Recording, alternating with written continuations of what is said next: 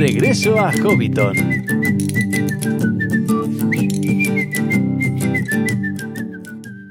Saludos amigos hobbits y pueblos libres de la Tierra Media y bienvenidos a Regreso a Hobbiton, el podcast de la Sociedad Tolkien Española.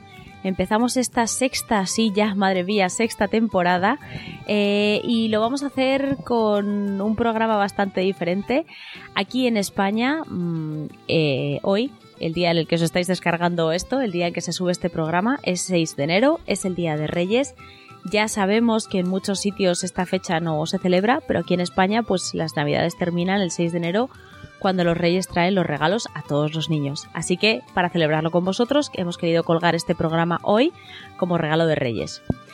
Es un programa sobre grandes armas de la Tierra Media y inspirados, inspirados un poco por, por estas fechas y por los regalos que se dan y se reciben, eh, pues hemos querido hacerlo un poquito diferente, un poquito así, una bromilla y hacerlo tipo teletienda. Entonces es un formato un poco raro, un poco especial, pero eh, tengo que advertiros, esto es un disclaimer, que todo lo que contamos sobre las armas es cierto, todo está sacado de las novelas, eh, la historia es verdadera, aunque todo lo que contemos alrededor y la forma de contarlo pues sea así un poco, un poco diferente. Eh, esperamos que os guste, que os haga gracia y que entendáis nuestro sentido del humor y que bueno, que os lo paséis bien con esto. Después, por supuesto, tendremos la clase de élfico porque ya Eleder se ha reincorporado a nuestras filas la píldora bibliográfica y los que fallarán en esta ocasión son María José y Rafa con la lectura porque esta vez ellos son los que se están tomando un pequeño descanso. Pero no os preocupéis, van a continuar en regreso a Hobbiton y por supuesto os garantizo que en el próximo programa tendréis la continuación del Señor de los Anillos que empezamos a leer aquí. Así que nada, no os entretengo más, espero que disfrutéis muchísimo y empezamos en regreso a Hobbiton.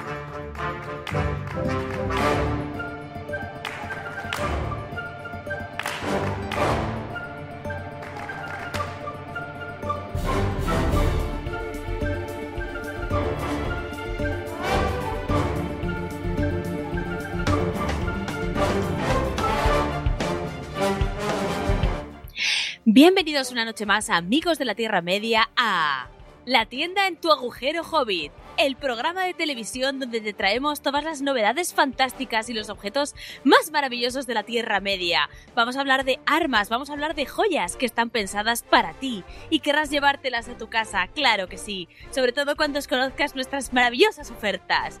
Y aquí vienen a hablarnos de nuestra primera arma. Buenas noches. Buenas noches. Tengo aquí bueno, bonito y barato un montón de armas para todos nuestros oyentes. ¡Ah! ¿Y qué arma nos traes esta noche, Nai? Pues vamos a empezar hablando de Aeglos. Aeglos Punta de Nieve es la lanza de Gil-galad.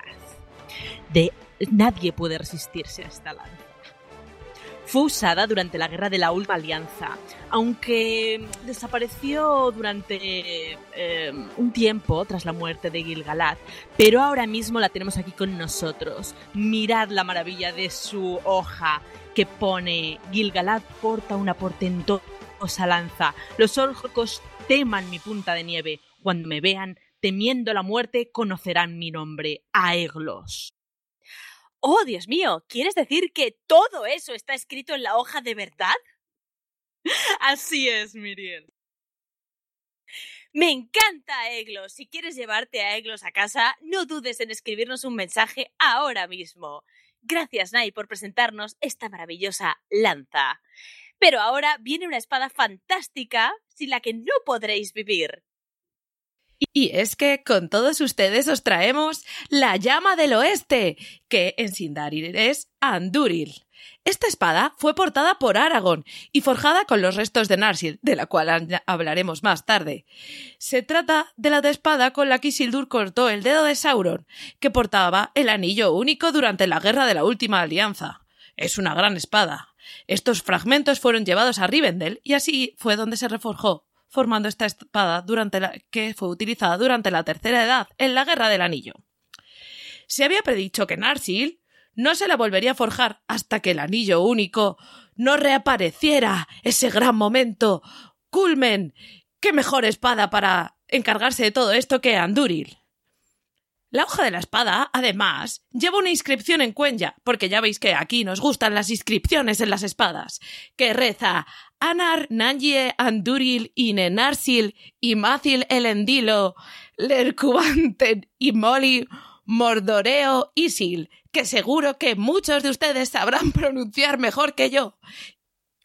Que significa, aunque no os lo creáis porque no tiene sentido, Sol. Soy Anduril, que fue de Narsil, la espada de Elendil, que los esbirros de Mordor huyan de mí. Luna. En la adaptación cinematográfica, su reforja sucede mucho después. Cosa que no nos importa demasiado si somos muy fans de los libros, pero bueno, en el retorno del rey, mientras en los libros sucede en la comunidad del anillo. Tenedlo en cuenta, amigos. Antes que en la comunidad, parta de Rivendell. Poseyéndola a Aragorn desde el mismo principio de la historia. Bueno, bueno, bueno, qué maravillosa espada os hemos enseñado. Fantástica, la mejor de la Tierra Media. Continuamos con esas inscripciones eternas que me hacen pensar que la hoja es verdaderamente larga. Y ya tiene lo de la lanza tenía mérito, pero lo de la espada tampoco está nada mal. Continuemos ahora con otra arma mucho más pequeña, pero no por ello menos importante o menos valiosa. Balin, por favor, háblanos de dardo. Dardo, la daga élfica que porta Bilbo Bolsón y que luego pasa a Frodo. Esto es el Rolls Royce de las dagas, está clarísimo.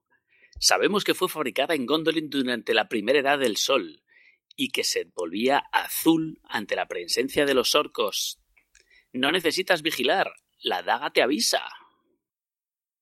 Es el propio Bilbo el que le da el nombre de Dardo, cuando salva a sus compañeros de las arañas gigantes en el bosque negro. Por eso esta daga tiene este nombre tan poco élfico. Tampoco no tiene esos nombres maravillosos de la primera edad, porque Bilbo hablaba en la lengua común. ¿Dónde la encuentra?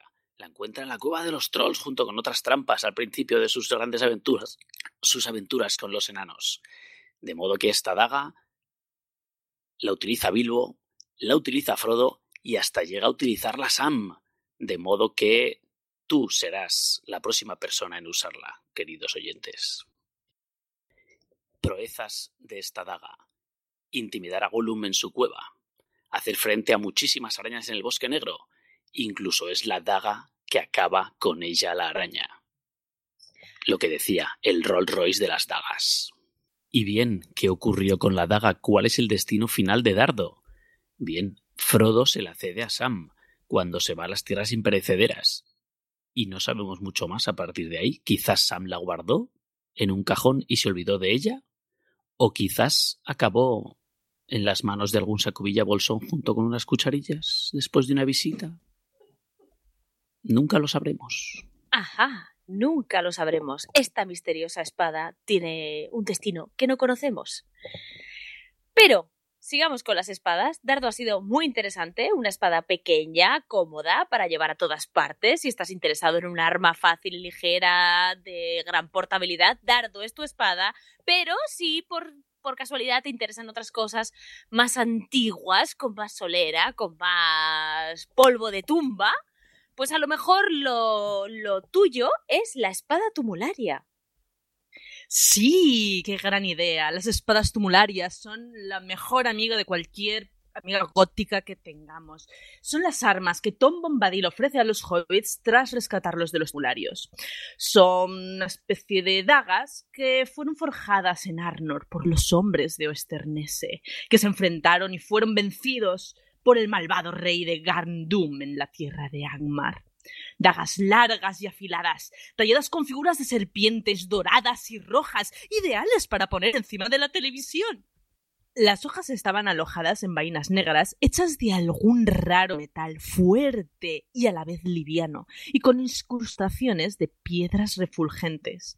A pesar de los años pasados desde su fabricación, se conservan perfectamente, ya sea por alguna virtud de, las vainas o por el hechizo que pesaba en el túmulo.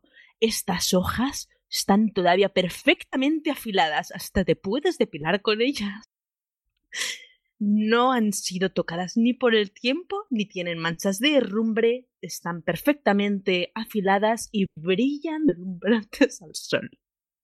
Algunas de las proezas que constan en el currículum de estas espadas son el enfrentamiento a los Nazgûl en la cima de los vientos, donde Frodo lamentablemente rompe la suya, herir al rey, al rey brujo en la rodilla en la batalla de los campos del Pelennor, también gracias a Merry.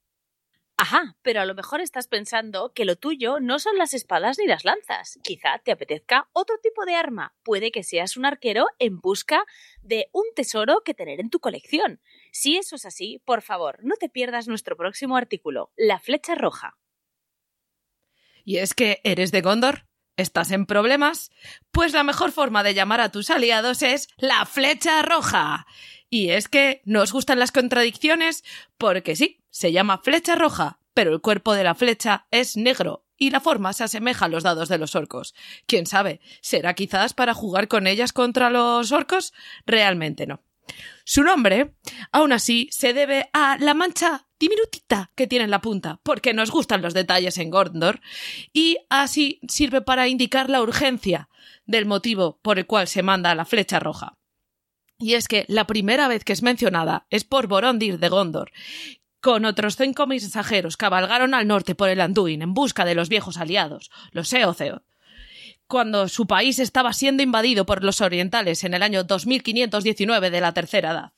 Borondir fue el único superviviente, imaginaros tal gesta, con una pequeña flecha, de estos mensajeros y presentó la fecha al rey Eol de los Eotheoth. Luego, este fue el método que se convirtió para pedir ayuda a Rohan después del juramento de Eor. Denethor envió a Hirgon con la flecha roja para pedir ayuda a Rohan cuando ante la inminente invasión de Minas Tirith.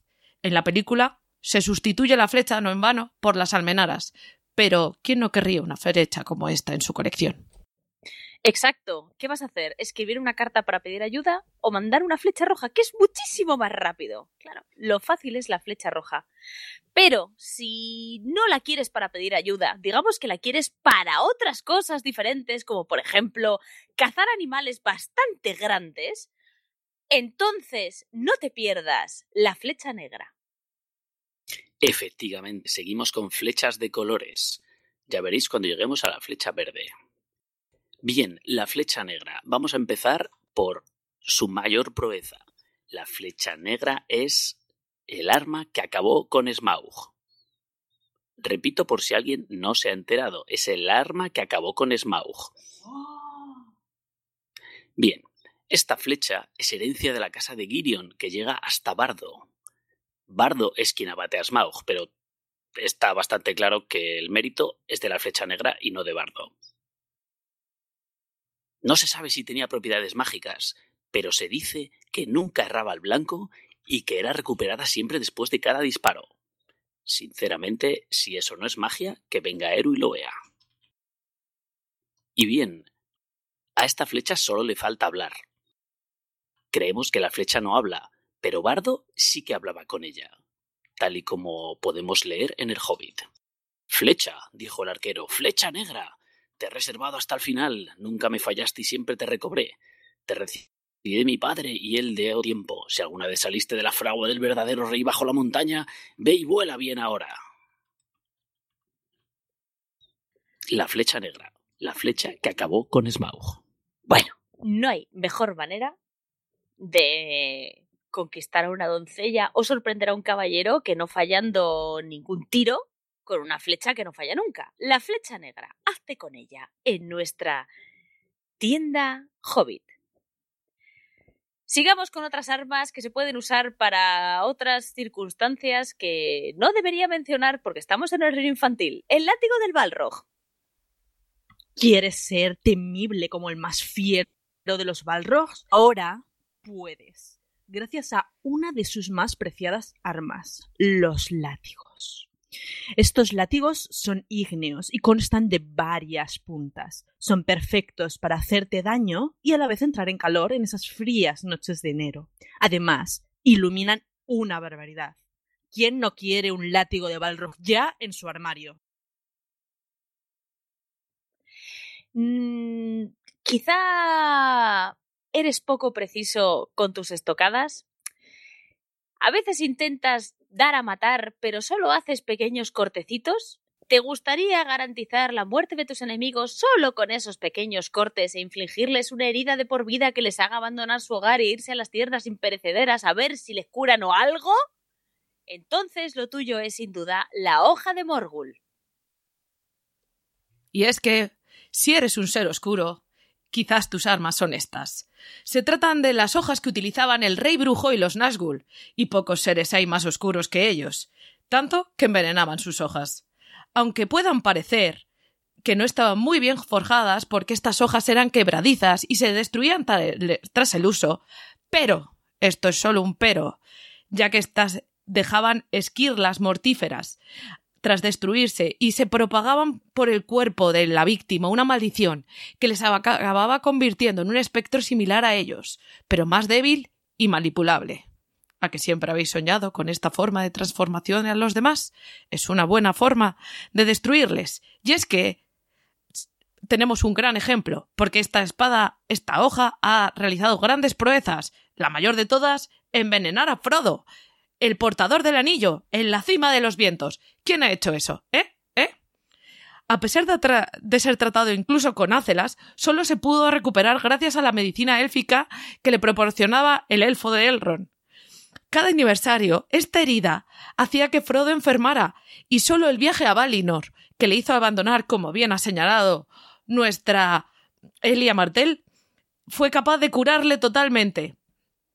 Eso sí, se nos dice que tenía una resistencia excepcional. Imaginaros que os hirieran a vosotros. ¿Seríais capaces de aguantar tanto como él? No lo creo. Mejor conseguir vuestra propia espada de hoja de Morgul para así poder defenderos y atacar primero. ¿Te sientes especial? ¿Crees que las espadas y las flechas son muy vulgares y tú requieres otra cosa más digna de tu porte elevado? Quizá entonces preferirás ver nuestra sección de varas de mago, las auténticas varas que los Istari usaban para practicar su magia siempre sutil que había en la obra de Tolkien. Y por supuesto, ¿con quién empezamos? Bueno, ¿cuál es la más importante? La vara de Gandalf, el bastón de Gandalf. Como buena vara de Istari, es un canalizador, un amplificador del poder, que tiene. De modo que si la usara yo, pues solo me va a servir para apearme al caminar. Pero Gandalf hacía verdaderas maravillas con ella. En la obra de Tolkien apenas se la describe, pero sabemos que era de madera. Y que tenía punta afilada, porque si os acordáis en el Hobbit, Gandalf se dedica a hacer grafitis en la puerta de Bilbo. Se dedica a hacer marcas y muescas ahí con su símbolo de manera que como mínimo tiene la punta afilada. Además, emite luz y se puede encender. Mm, no sabemos exactamente cómo funcionaba, pero el caso es que en una noche oscura te solucionaba el asunto. ¿Qué pasa con esta vara? Que cuando Gandalf cae al abismo en Hazad Dûm, se pierde. Pero Gandalf vuelve, como Gandalf el Blanco, y le dan otra, esta hecha de madera de fresno. Como bonus tenemos la vara de Saruman, de la cual solo sabemos que es negra y que Gandalf se la rompe. ¿Quieres decir, Balin, que si ahora mismo llaman para adquirir la vara de Gandalf, se llevarán las esquirlas de la vara de Saruman que él rompió con esa misma vara? Por supuesto. Pero si te sientes solo con tus armas y prefieres, eh, pues algo diferente, que te den conversación, que te acompañen en tus frías noches de invierno y que además de paso te coman un poco el coco porque eres un pelín masoca, pues quizá lo tuyo sea una espada un poquito especial de un héroe un poquito peculiar de la Tierra Media. Estamos hablando de Gurzang. Gurzang, que significa hierro de la muerte. ¿Y quién no quiere un hierro de la muerte? Es, por supuesto, el nombre de la espada de Turin. De hecho, Turin le da el nombre a la espada que antes se llamaba Anglachel. Era una espada forjada por el gran Eol con el hierro de un meteorito y perteneció a Thingol antes que a Turin. Fue reforjada para el propio Turin en Nargothrond. Era negra, aunque al reforjarse un pálido fuego brillaba en el filo de la hoja y aún hoy puede verse ese fuego algunas de las proezas de esta magnífica y un poquito siniestra espada es que con ella Turin da muerte al gran dragón Glaurung. También permitió a Turin quitarse la vida, tras lo cual se partió. También eh, se dice que, bueno, eh, hablaba, eh, aunque yo creo que Turin es que estaba un poquito allá de la un poquito mal de la cabeza. Pero bueno. Em, los trozos de Gurzang fueron colocados en el túmulo de Turin y ahora lo tenemos aquí en exclusiva para nuestros oyentes. Hazte con ella ahora, pues se dice que esta espada será la encargada de dar muerte a Morgoth en la Dagor Dagorath. ¿Serás tú el que lleve a cabo tal proeza? ¿Tienes que hacer un regalo especial a alguien a quien consideras muy, muy, muy importante y no sabes con qué acertar? ¿Los puros y los bombones te parece que están desfasados? ¿Un iPhone se queda corto? ¿Quieres algo más contundente? ¿Algo que pueda utilizar cuando esté harto de los demás y quiera buscar un momento de soledad? ¿Qué te parece una, una fantástica hacha del gran Gozmo? Y es que, ¿quién no quiere portar el hacha del gran señor de los Balrogs?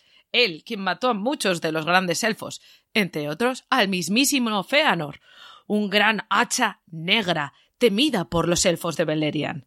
Si lo que quieres es conseguir que corran delante de ti los elfos de la primera edad, no dudes en portar este gran hacha. Es tu arma perfecta. Me encanta este hacha, pero no es la única hacha que tenemos aquí. ¿A que no? No es el único hacha que tenemos. No, no. Tenemos otras hachas fantásticas y maravillosas, de las que van a hablar alguien que no sé a quién le toca. ¿A quién le toca? Me toca a mí.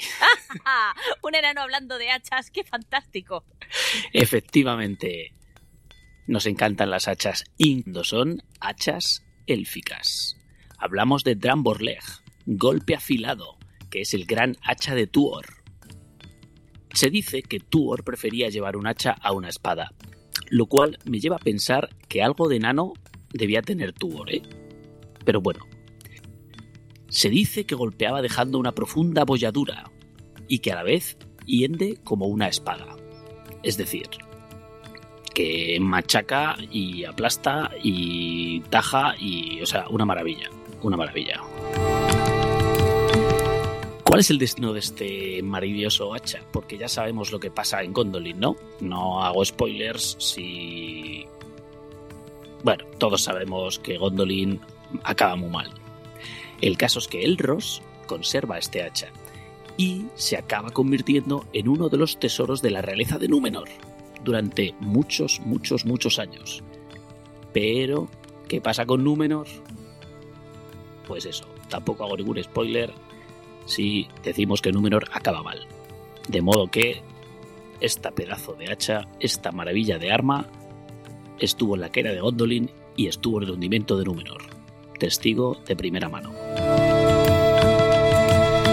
Y a continuación tenemos el arma de el Rey de Reyes, del que para mí es el héroe indiscutible de la primera edad, que logró algo sin igual, enfrentarse a, al gran Morgoth él solito y pues cortarle un pie con esta misma espada.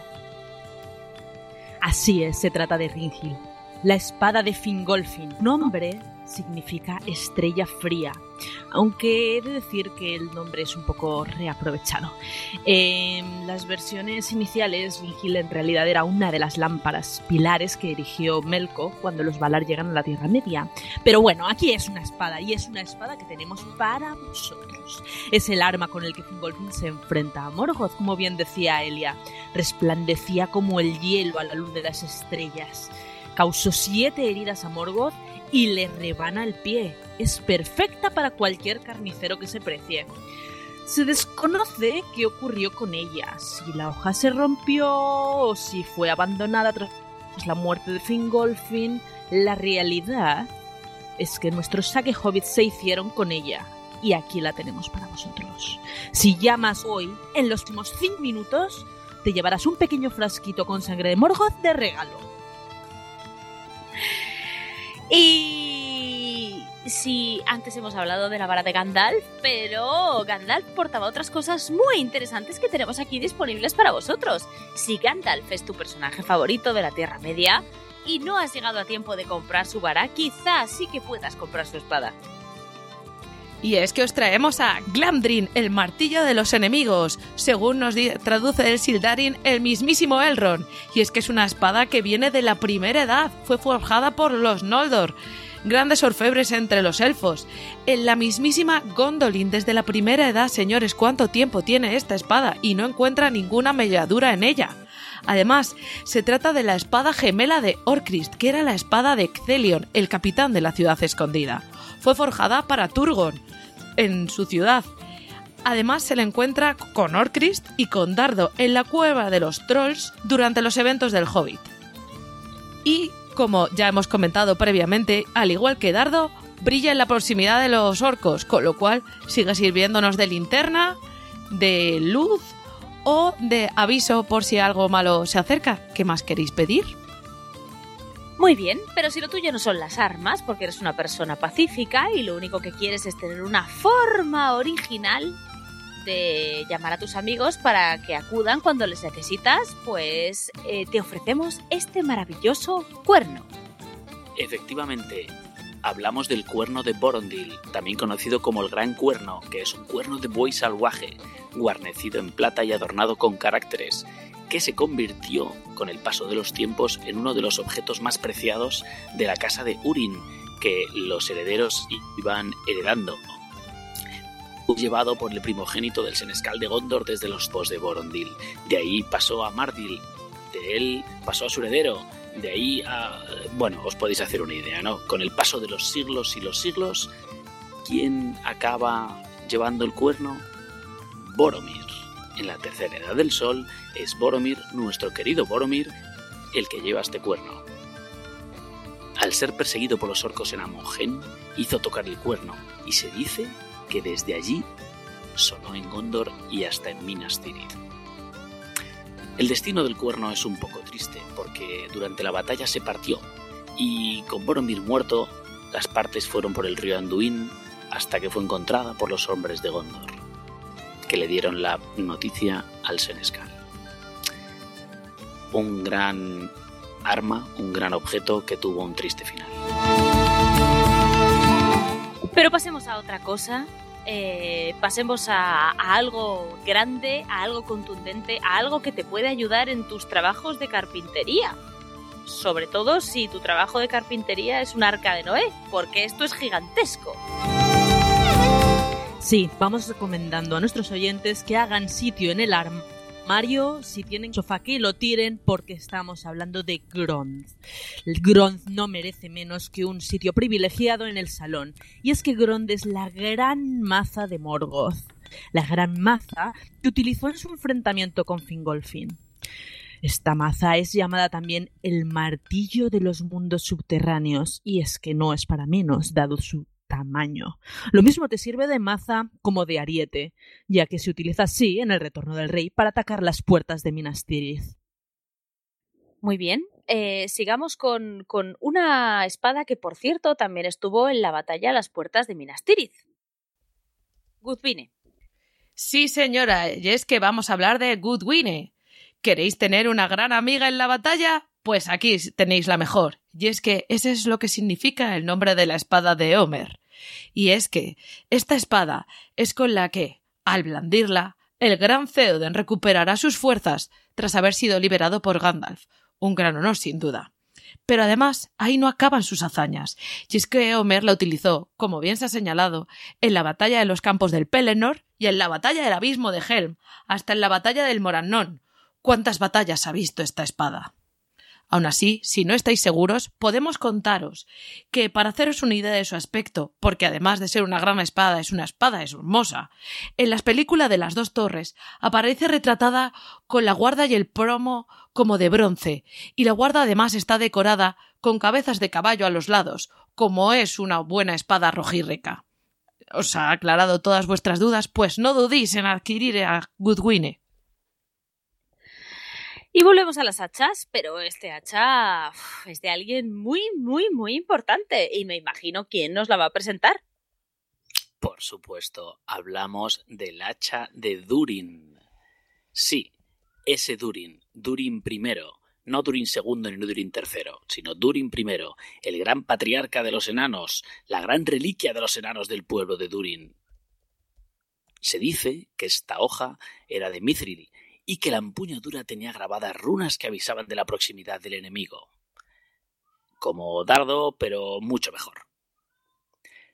Por desgracia, todos sabemos, todo el mundo sabe que Hazabdum fue abandonada y el hacha de Durin permaneció allí durante mucho, mucho tiempo.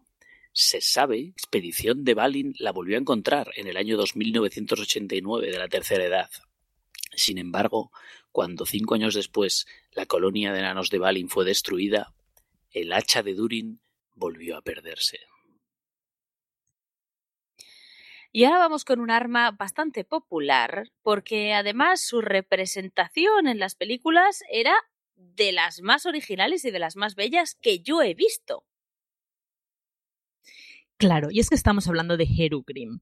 Para todos aquellos de nuestros oyentes que quieran es, que quieran lujo en sus armas, sea que se trata de la espada de Theoden.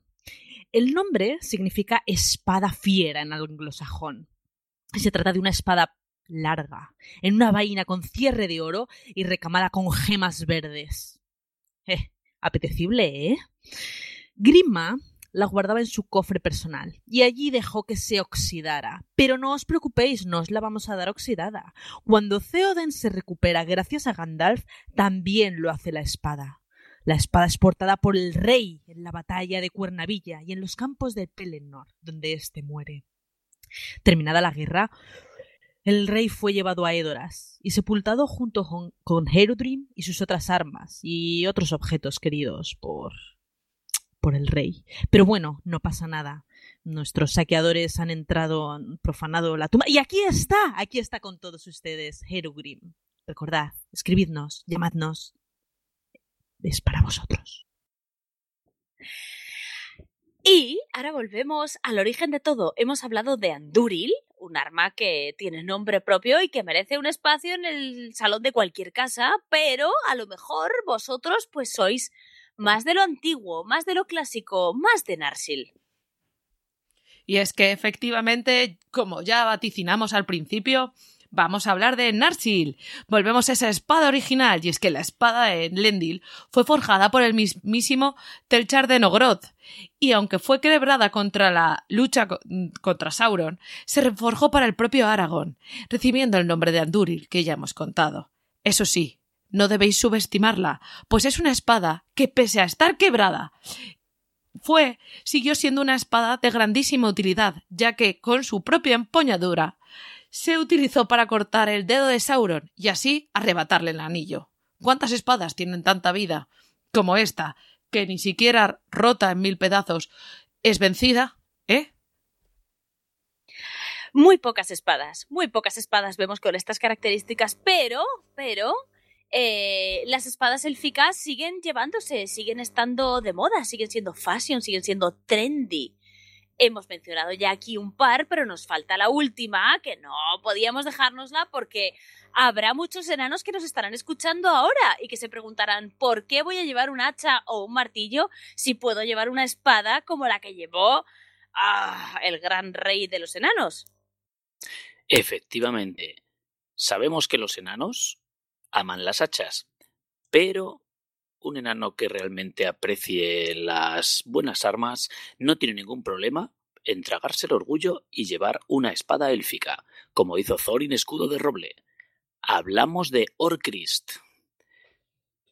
Su nombre en élfico Sindarin significa corta trasgos. Y efectivamente, o sea, ¿qué, qué, qué, qué mejor puede hacer un enano que cortar trasgos con una, con una espada? O sea, es algo. es, es algo natural. Esta es una de las espadas que encuentran en la cueva de los trolls durante los eventos que transcurren en el Hobbit. Encuentran Glandrin, encuentran Dardo y encuentran Orcrist. Y Orcrist es la que se queda Thorin. El origen de su forja está en la primera edad, en Gondolin, y se cree que Orcrist fue empuñada por Ectelion. Sin embargo, falleció luchando contra Godmog, y la espada se perdió tras la caída de Beleriand y toda su anegación. Pasaron los siglos y el caso es que al final los trolls la encontraron y la tenían en su guarida. Finalmente, después de que Thorin la recoja, mata muchos trasgos y muchos orcos con ella, por supuesto, en la batalla de los cinco ejércitos, pero Thorin fallece y el destino final de Orcris fue depositada sobre el pecho de Thorin tras su muerte. Pero un momento, porque como es una noche especial, yo creo que podemos decir, yo creo que me vais a dejar hacer esto. Si te llevas ahora a Orcrist y a Glandring, te regalaremos dardo para tu niño pequeño, para que vaya formándose en esto de las armas, que viene muy bien, bueno, para tu niño o para tu niña, porque aquí manos tenemos todos. Así que no lo dudes, Ponte en contacto con nosotros ahora mismo y si adquieres Orcris y Glandrin como regalo te llevarás a casa a Dardo. Pero aún hay más, porque nos quedan más espadas fantásticas, como por ejemplo una hecha con... ¡Oh, Dios mío! ¡Un meteorito! ¿Me estáis diciendo de verdad que tenemos una espada que viene de las mismísimas estrellas?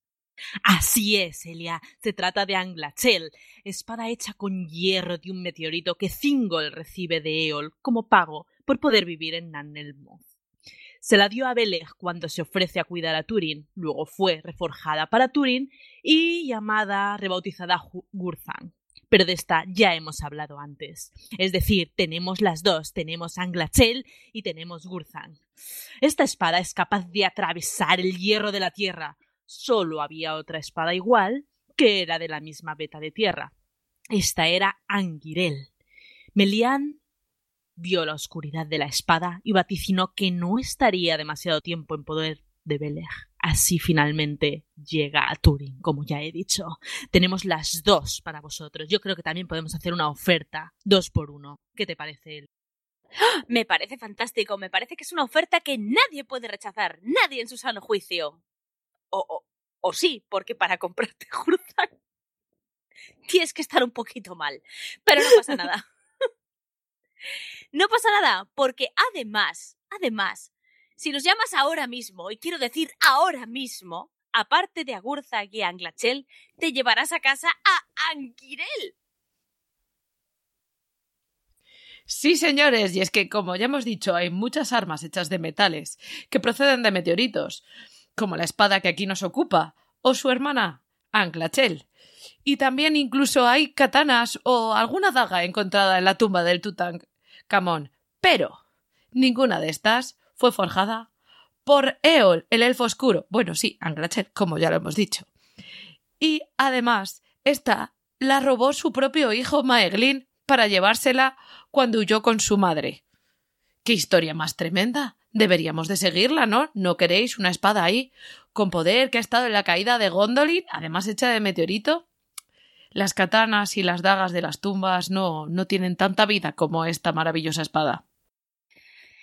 Y si quieres algo pequeño, algo manejable, algo que puedas llevar en un bolsillo para utilizarlo en algún momento de necesidad ahí, pero sin que nadie te vea, eh, y que también te vale para cortar un buen entrecot, porque eso pues nos gusta a todos, eh, no te pierdas el cuchillo del que te vamos a hablar ahora que por cierto también fue forjado por un enano. ¡Qué, qué casualidad!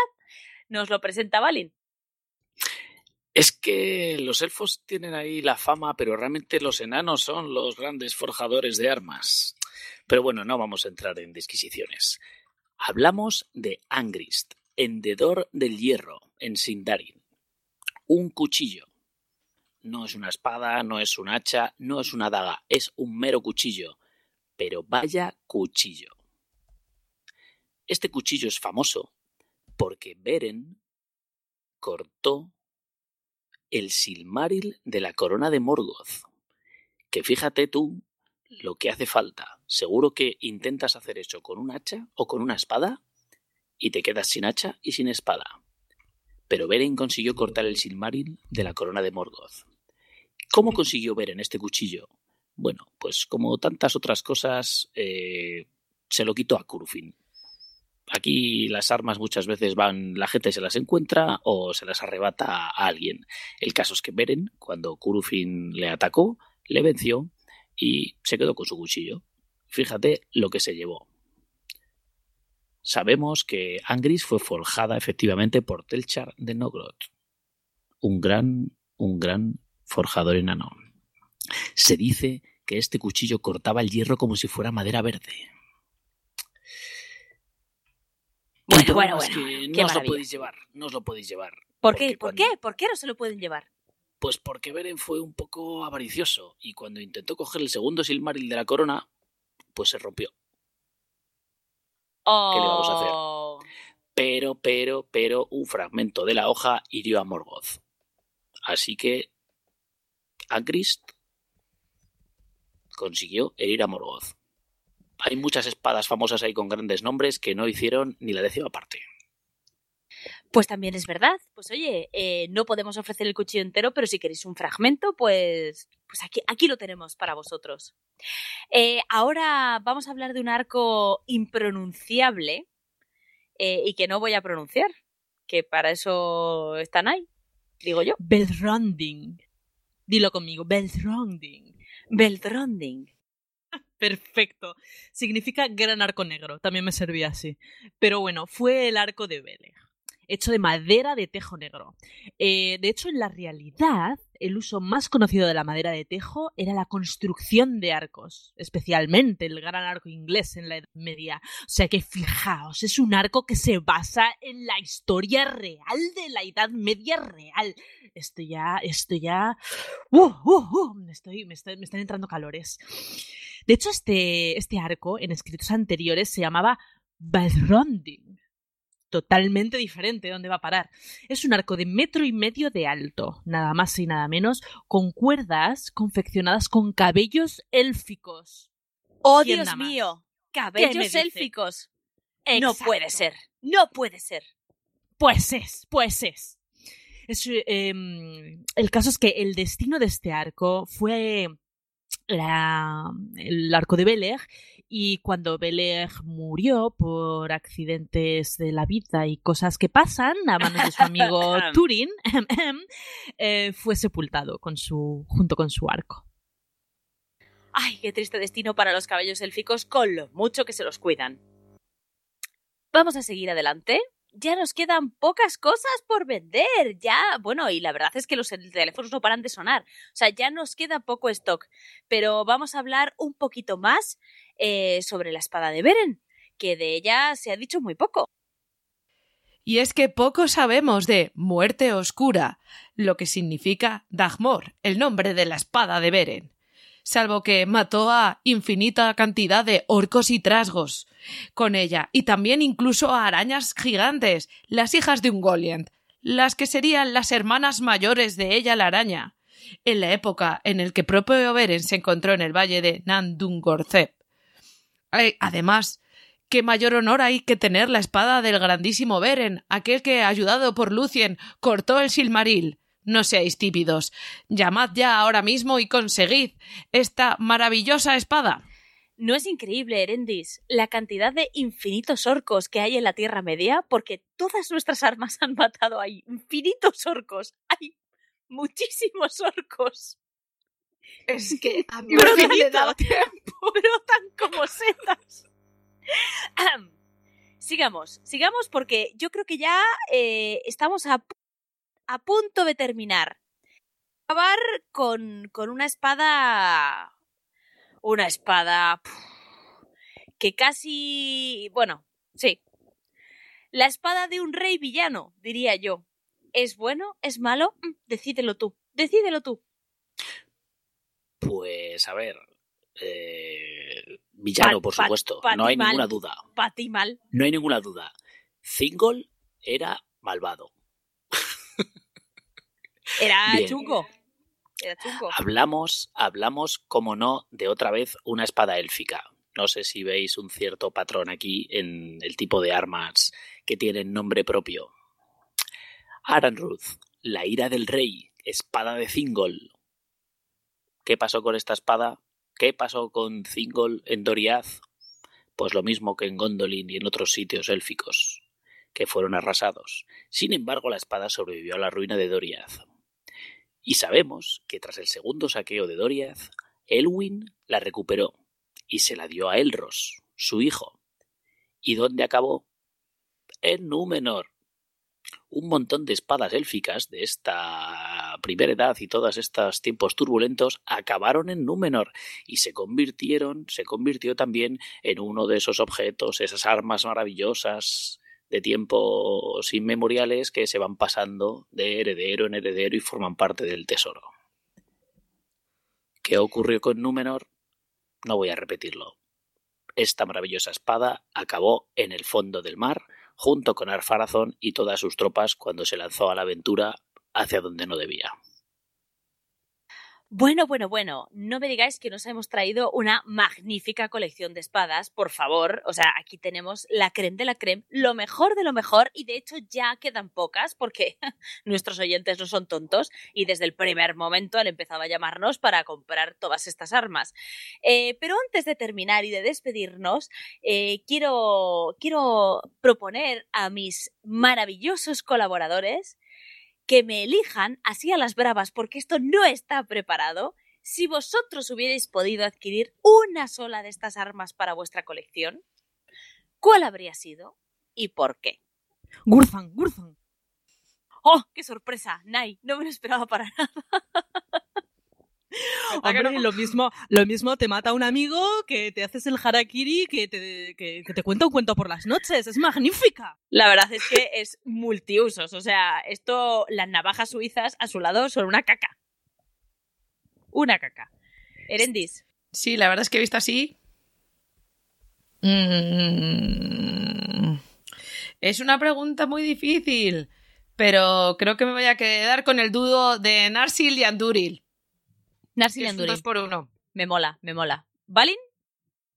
Mi corazón enano evidentemente pide el hacha de Durin.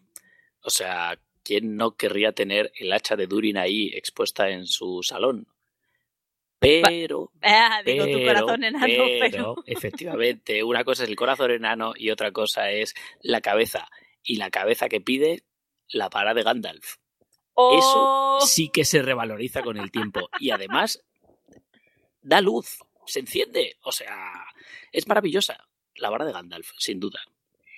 Pues mira, yo me quedaría con Ringil por motivos sentimentales también, porque Fingolfin es uno de mis personajes favoritos, pero tengo que reconocer que Angrist es portable, es chiquitico, es majo, corta mucho, la de veces que he necesitado yo una punta afilada para alguna cosa y no he tenido, y yo creo que eso me cabe hasta en el clutch cuando salga de fiesta.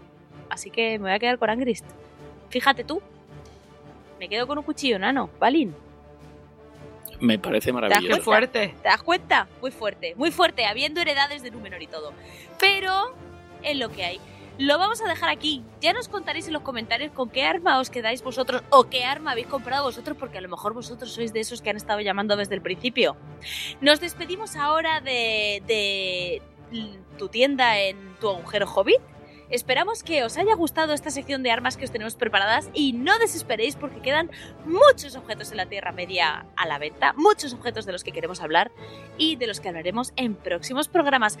Gracias Nai, gracias Balin, gracias Erendis por ser estos tan, tan maravillosos y buenísimos vendedores. Y a todos los demás, nos vemos en el próximo Regreso a Hobbiton. Gracias. Gracias.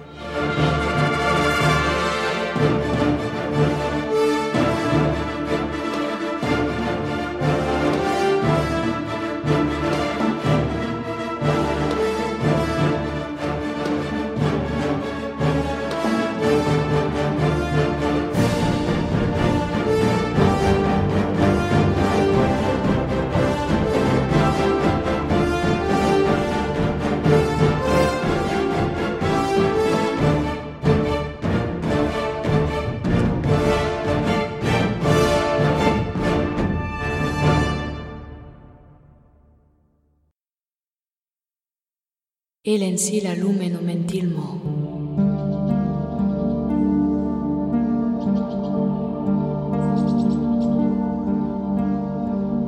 Hablar como los elfos.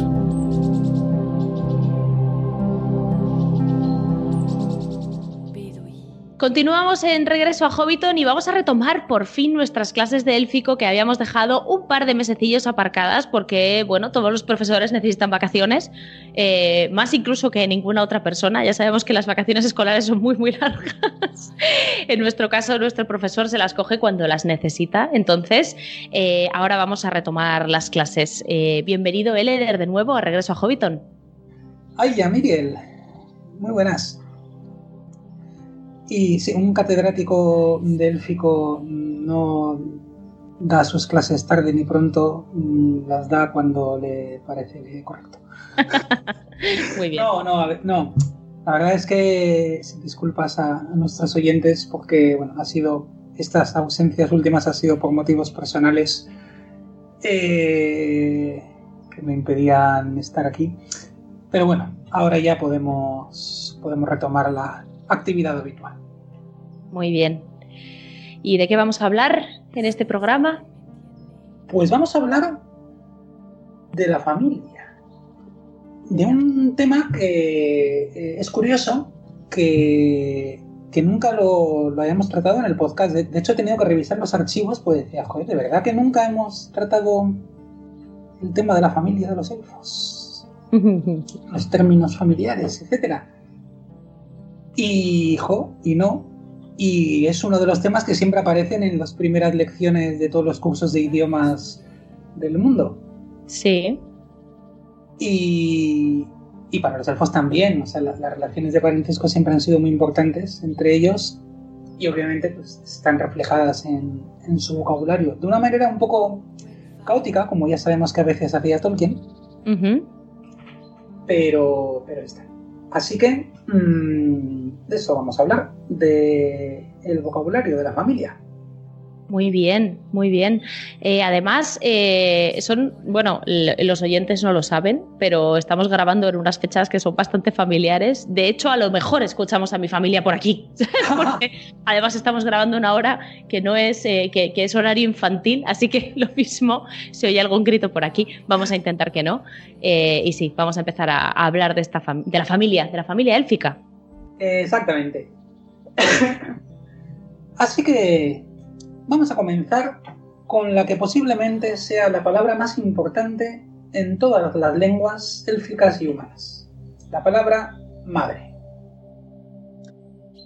La forma más habitual en cueña para decir madre es amil, que bueno, viene de una forma un poco más larga, amille, y la vemos en, en voces como eruamille, que significa madre de Dios, lo hizo Tolkien para una serie de oraciones cristianas que tradujo, o el nombre profético o de sabiduría que las madres elfas podían poner a sus hijos, el Amilese, de ese nombre y Amil. Aunque bueno, Tolkien en su conocida tendencia a no pararse quieto, seguro que su madre también se lo decía, parece que cambió esta palabra en sus últimos años por Emil o Emille, pero digamos que la que aparece eh, más a lo largo de, de, todos los textos es Amil. Tenía una forma cariñosa, lo que podríamos decir mamá, que es Amme o Amña. Y luego en Sindarin todo esto es en cueña. En uh -huh. Sindarin sí parece que la forma normal era con E, pero era vale. Emel y en diminutivo Emig. Así que todo eso es lo que Tolkien tenía para que los elfos pudieran llamar a sus madres. Muy bien. Vale. Vamos a otra palabra no menos importante. La palabra padre. Esta es bastante más conocida. Es Atar y la recordamos de formas como Ilúvatar, el padre de todo, de Ilu, Iluve y Atar, los padres de los hombres, los Atanatari, y el diminutivo, papá, digamos, sería Acha, que es una reducción de Atariña, padre, padre mío, o también se podría decir acto, como, como papá, papasito, etc. En, todo esto es en cuña. En Sindarin sería Adar y el diminutivo sería hacer. Vale. Así que tenemos Amil Ar Atar, madre y padre, o. Amme Ar Atto, o Amya Ar Atya. Mamá. Uf. A mí me parece más fácil en cueña. No sé por qué. En cuña es sí, suele ser. A mí sí, esos diminutivos la verdad es que no, no, no me parecen lo más bonito. No. bueno, A lo mejor, oye, a lo mejor en élfico con acento, con tu luz resplandeciente alrededor, pues suena mucho más bonito. correcto. Pero con, con nuestro acento de, de Madrid o para de Bilbao. gustos, oye, para gustos Para gusto. están las palabras. Muy bien. Vale. El élfico también disponía de una palabra para decir mm, progenitor, o sea, padre o madre.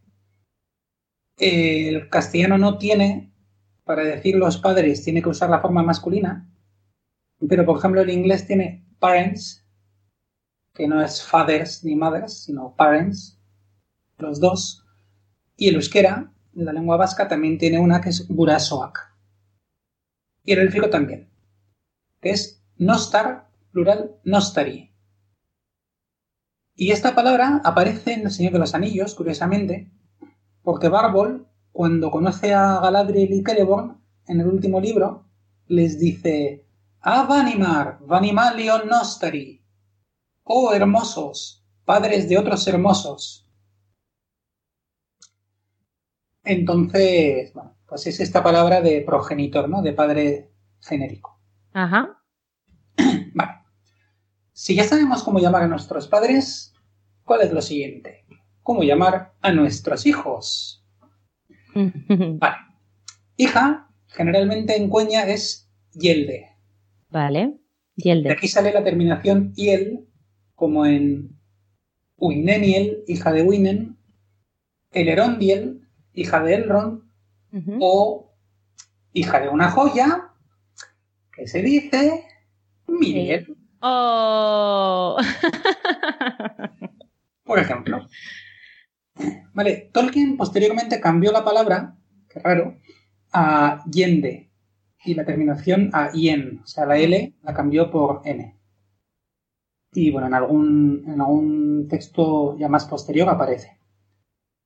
Había otras formas para hija, como selde, cuya terminación era sel o rel, como por ejemplo, bueno, en eh, rel ante vocales, como por ejemplo Tindomerel, la hija del crepúsculo, Ah, sí, Tindomerel. claro. Eh, Selye y bueno, otras parecidas. Y, y en Sindarin pues era muy parecido también la terminación iel o yen y como palabra suelta, sel o diminutivo seth.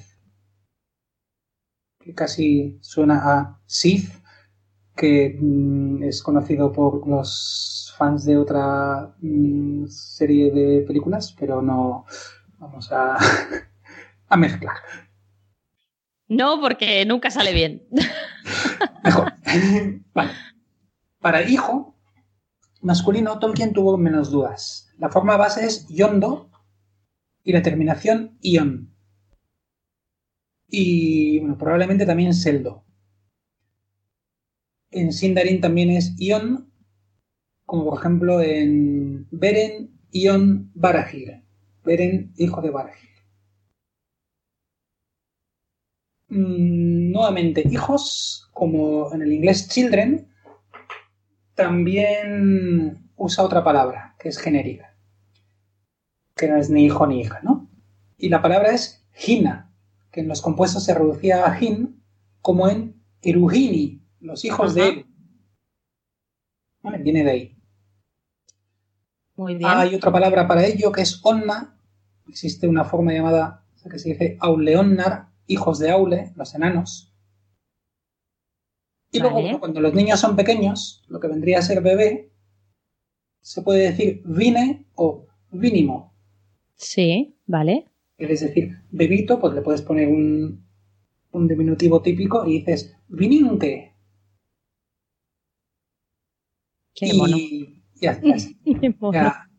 Si quieres usar alguno, ahí tienes a tu disposición. Voy a pensarlo, pero sí. Quiero usar alguno en casa. Bueno, todo. Qué mono todo, por favor. Vale, sigue, sigue. Los hijos, obviamente, entre sí se llamaban hermanos. En Cueña, hermano se dice Hano eh, y en Sindarin, Hanar. El diminutivo en Cueña es muy parecido, es Hanno con doble N. Y el Ajá. diminutivo en Sindarin, Honeg. Yo digo que yo esa terminación con G al final no, no- no me emociona ¿eh? para diminutivos. Pero bueno. Y hermana es Nesa, con E larga y una sola S, no como... No como la, la, la Valier, ¿no? Eso es. Vale. Aunque creo que etimológicamente tienen algo de relación, pero, pero bueno. Nesa y en Sindarin. Ujú, Vale. Vale. Eh, de aquí surge una cosa muy, muy curiosa. Se ve que en las madres de los elfos, cuando jugaban con sus niños, como en otras culturas, les hacían un juego con los, con los dedos. A mí esto me recuerda a lo de mm, este hizo la comida, o este compró la comida, este la hizo, no sé qué, y el gordito se la comió. Que es posible que algún que algunos oyentes puedan recordar de sus tiempos infantiles o incluso de habérselo hecho a sus hijos.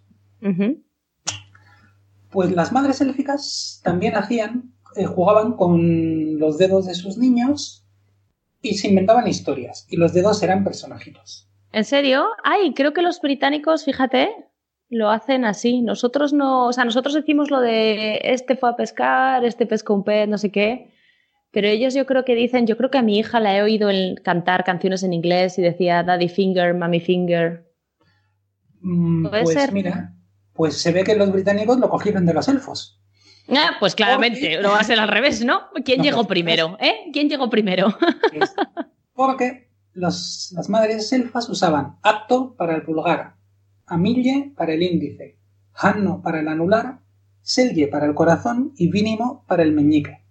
O sea que los dedos eran el papá, la mamá, el hermanito, la hijita y el bebé.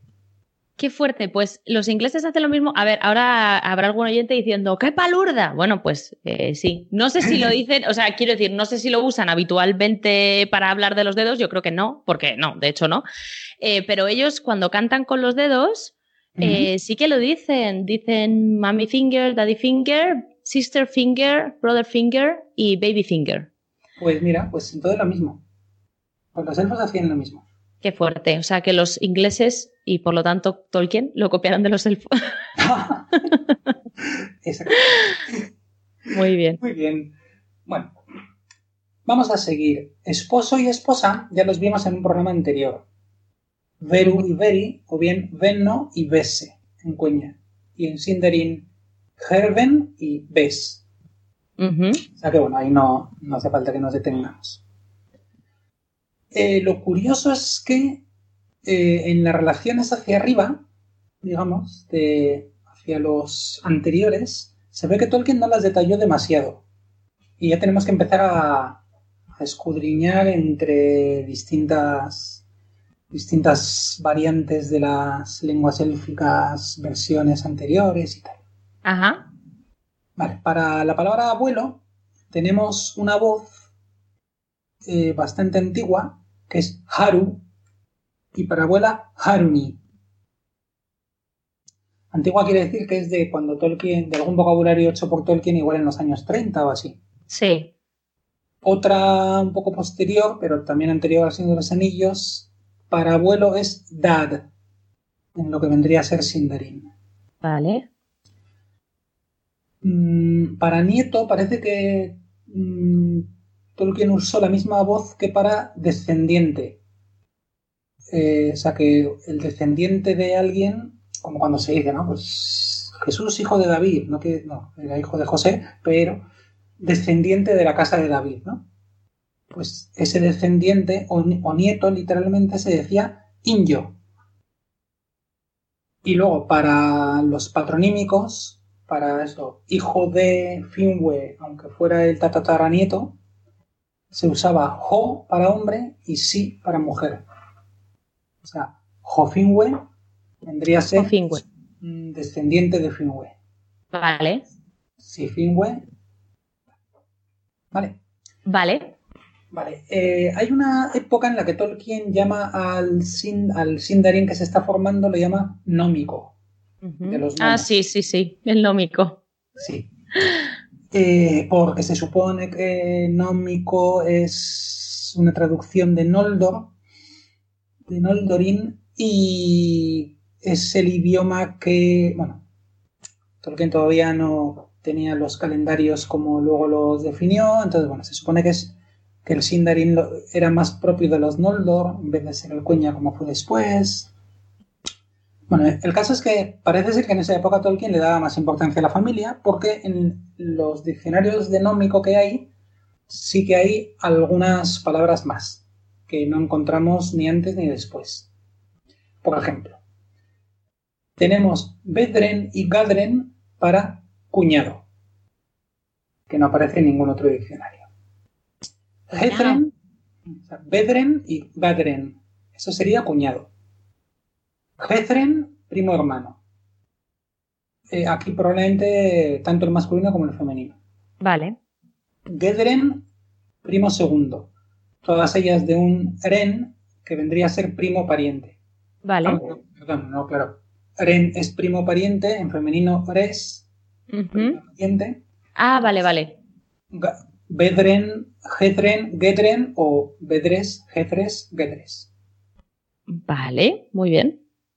Bueno, unas. Luego también, en un vocabulario anterior todavía, en los años 30, eh, había una palabra primo que es eta. Eh, primo entendido también como pariente general, porque esto en bastantes culturas se usa, ¿no? Eh, no sé quién es mi primo y tal. Y es lo que sea. Y es un, un alguien cercano más o menos, ¿no? Vale, sí, sí, sí. Vale. No tenemos, me temo, ninguna palabra, ni siquiera en nómico, para tío o tía. Qué ¿Y vergüenza. eso? Algo tan importante. Pues sí, es muy importante. O sea, que mi, mi hija no va a poder llamar nunca a mi hermano de ninguna manera. Qué fuerte. Me parece fatal. Tendremos que recurrir al neoélfico, del que ya Sí, el neoélfico es verdad. Qué Son palabra las falsa. variantes de las palabras que más o menos basándose en las de Tolkien ha ido Ujú. haciendo gente y creando diccionarios con más cosas que, que lo que hizo el propio Tolkien, que alguno lo odia, pero que- Hombre, siempre podrán usar eta, ¿no? Si, si vale para pariente, pues vale, vale para tío. exacto. Muy Vale, bien. Lo curioso es que no hay ninguna palabra para tío o tía, pero sí para sobrino o sobrina. Porque había nepotismo en los elfos. Exacto. Eh, y es curioso porque esa palabra para sobrino es suyon, que parecería ser el hijo ion de la hermana. Eh, que es sobrino, ¿no? Pero de la hermana. Según De la hermana. nota de, de Tolkien. Entonces, claro, mm, ¿eso qué significa? ¿Que estaba pensando en hacer una palabra propia para hijo de la hermana y otra para hijo del hermano? Entonces habría dos palabras distintas para, para sobrino. Mm, Es una Mm. idea interesante que, que hasta que no encontremos más, más textos se va a tener que quedar ahí. Vaya. Para sobrina luego hay otra, otra palabra que es fuir. Pero, pero si esto es principios de los años 30, años 20, o sea, época muy, muy temprana. Sí, Y no, sin depurar. sí, y no la recupero luego en, en ningún diccionario posterior. Vale. ¿Vale? Y bueno, y luego ya, pues para terminar, la propia palabra familia. La que podría usarse, no hay una exactamente, pero la que podría usarse sería no sé, que también vendría a ser clan o casa, ¿no? Casa de Feanor. No sé Feanor. Ya.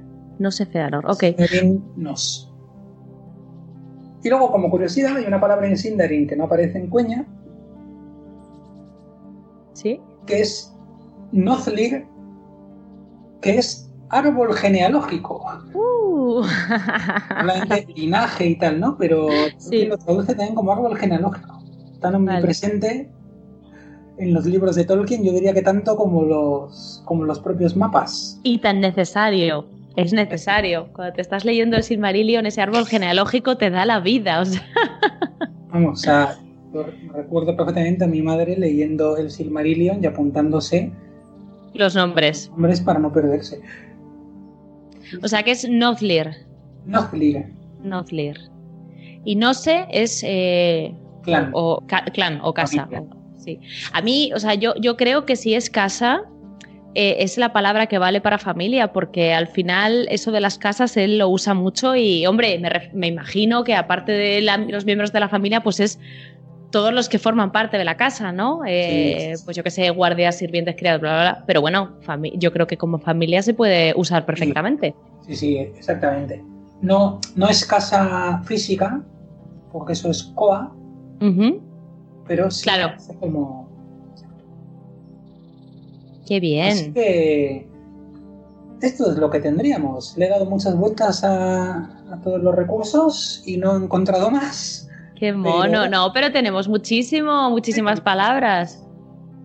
Ya podéis empezar a, a llamar a mil a vuestras madres, así cariñosamente, y ya podéis poder, ya podéis referiros a, a vuestros hijos como Gina. Qué mono, parece buenísimo, vamos, hemos sacado aquí, además hay muchísimo vocabulario, mucho más del que pensaba. Sí, sí, sí. Ya digo que ha habido que, eh, que, que- que rastrear, pero la verdad es que sí. Han salido un grupito de cosas. Muy bien, pues nada, me ha encantado. Este programa me ha encantado porque me parece muy útil, lo puedo poner en práctica mucho. Eso sí, seguro que muchos oyentes nos dirán, ¿cómo se escribe? Porque es, es muy complicado. La verdad es que siempre he pensado que algún día teníamos que coger todos tus textos, los que me mandas como cuerpo del programa, esta especie de guion que seguimos, eh, para que la gente lo, lo tenga disponible porque al final leyéndolo pues, eh, eh, pues se, aprende, se aprende más rápido que escuchando. Se ven las palabras escritas y es un poco más sencillo. Pero bueno. pues, no lo descartemos. No lo descartemos, está ahí la cosa. Y nada, eh, Eleder, nos alegramos muchísimo de tenerte de vuelta otra vez. Y nada, aquí. pues eso, nos vemos en el próximo regreso a Hobbiton, Exactamente. Ahí estaremos. de Narato. Ten Narato.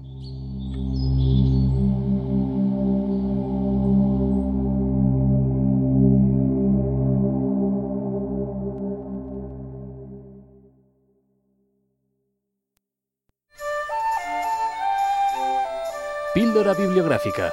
Una visita a la biblioteca de regreso a Hobbiton.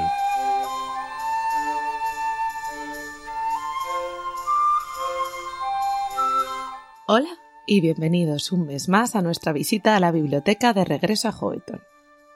Este mes queremos acercarnos a una de esas joyas que cualquier Tolkien Dilly ansía tener por la cantidad de información que proporciona, tanto del profesor como de su obra. Estamos hablando de The Tolkien Companion Guide, un set de tres libros lleno de material interesante que ha sido realizado por Wayne Heymon y Christina School. Por si alguno no ha oído hablar del matrimonio Hammond y School, nos adentraremos precisamente un poquito en su biografía. Empecemos por Wayne G. Hammond, que trabaja en la Chapin Library of Rare Books del William College. Se trata de un estudioso que da conferencias sobre la historia de la impresión y de la ilustración y que también ha trabajado como diseñador de libros y artista gráfico. Con este currículum no es de extrañar que fuese uno de los coautores del libro J.R.R. Tolkien, artista e ilustrador. Aunque también ha trabajado en otras obras relacionadas con Tolkien como Robert Andon o la edición del 50 aniversario de Gidio el granjero de Ham. Pasamos ahora a hablar de Christina School, que nació en Bristol y se trata de una investigadora y escritora especializada en Tolkien.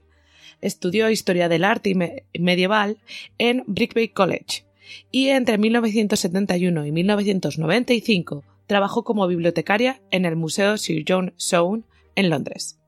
Además, ha sido la editora del periódico The Tolkien Collector. Ambos contrajeron matrimonio en el año 1994 y desde entonces han colaborado en multitud de proyectos, como este que nos ocupa. Empezando ya a hablar de este proyecto, hablamos de que la primera edición de esta guía es del año 2005. Se trataba de un material en dos volúmenes. El primer volumen contenía una cronología de más de 800 páginas, muy minuciosa y detallada sobre la vida de Tolkien. En el segundo volumen encontrábamos una guía para el lector, aunque también ha sido denominada enciclopedia, ya que cuenta con una información sobre lugares, personas, organizaciones, temas de la obra y escritos del propio Tolkien que ayudan a comprender mejor el fantástico mundo del profesor. Hay que decir además que esta primera edición recibió el premio Mitopoella en Estudios de los Inklings. Pero sería en octubre de 2016 que los autores anunciarían que HarperCollins iba a revisar y publicar la edición a tres volúmenes que es la que actualmente se vende y la que aquí os estamos presentando. El primer volumen supera ya las 900 páginas y sigue versando sobre la cronología de la vida del profesor, considerándose el registro biográfico más remarcable sobre Tolkien. La guía del lector ha sido dividida en dos volúmenes actualmente, de ahí el paso de dos a tres volúmenes del conjunto general, y el primer volumen ocupa de la A a la M y el segundo de la N a la Z. Esta guía se mantiene su diversidad temática, tocando también los aspectos de la obra, vida e influencias en Tolkien, como William Morris, el TCBS, habla de dragones, de la música. Y bueno, para ayudar en la búsqueda de los materiales que alberga, puesto que ya estáis viendo que contiene una diversidad muy amplia de materiales, al final del segundo volumen encontramos un índice que nos permite eh, buscar por diferentes términos que nos llevarán a las páginas donde se nos mencionan. Sería algo similar a lo que hay al final del Silmarillion para aquellos que hayáis leído la obra. Y también lleva una guía al principio del todo de los artículos que posee al principio del primer volumen, quiero referirme. La combinación de ambas da como resultado que se pueda realizar una búsqueda rápida por ciertos términos para ir de una manera más efectiva, puesto que al buscar entre tantísima información a veces puede resultar un poco embriagador y nos puede hacer que nos sintamos perdidos. Y así se resuelve de una manera muy acertada. Este conjunto lo podéis encontrar, se encuentra en tapadura, con sobrecubiertas con lomo negro y las tapas en plata para la cronología y en dorado para la guía del lector. Todo ello se encuentra recogido en una caja negra que tiene las runas de Tolkien en dorado a los en los laterales y tiene unas medidas esta cajita de 12 por 23,5 y por 15. Tenemos que señalar que su precio es algo elevado, superando los 100 euros, pero aún así nos parece que para aquellos deseosos de saber más y conocer a un nivel muy profundo tanto la vida del profesor porque ya os decimos, la cronología es muy detallada. Tiene el día tal, el profesor estaba haciendo tal. Todo, por supuesto, totalmente documentado. Como para ahondar en muchos de los temas que versa su obra, ya que han bebido de muchísimos autores para tener una guía lo más completa posible, consideramos que es un auténtico regalo y que merece muchísimo la pena, pese a la inversión que supone, porque vais a tener muchísimo que aprender del profesor. Y bueno, hasta aquí nuestra visita a la biblioteca de regreso a Hobbiton. Esperamos que lo hayáis disfrutado y nos vemos en el próximo programa. Un saludo.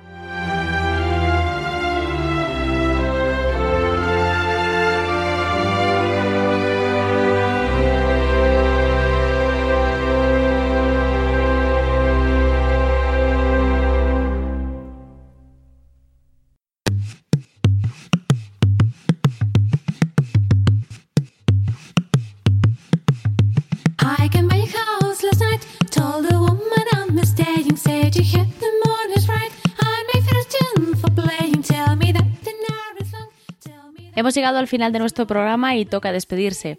Habéis escuchado música de Alex Pérez Mansergas, compuesta especialmente para este podcast, y del grupo Innerlands. Las portadas, como siempre, de Nai.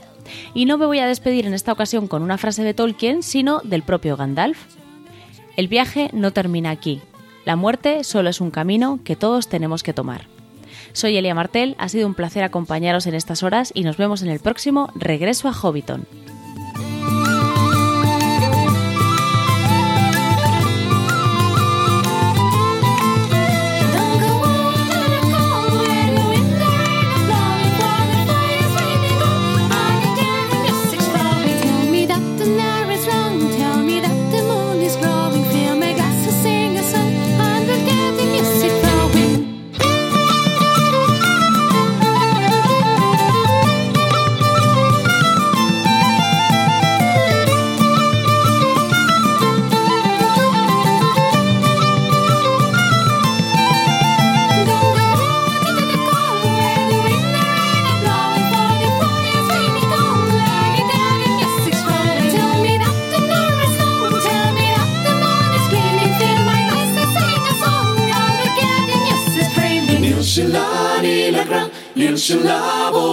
Imagine shela vegafon Soda soda toshi ali nil shela nilagra Nil shela voa maji nil shela vegafon Soda soda toshi ali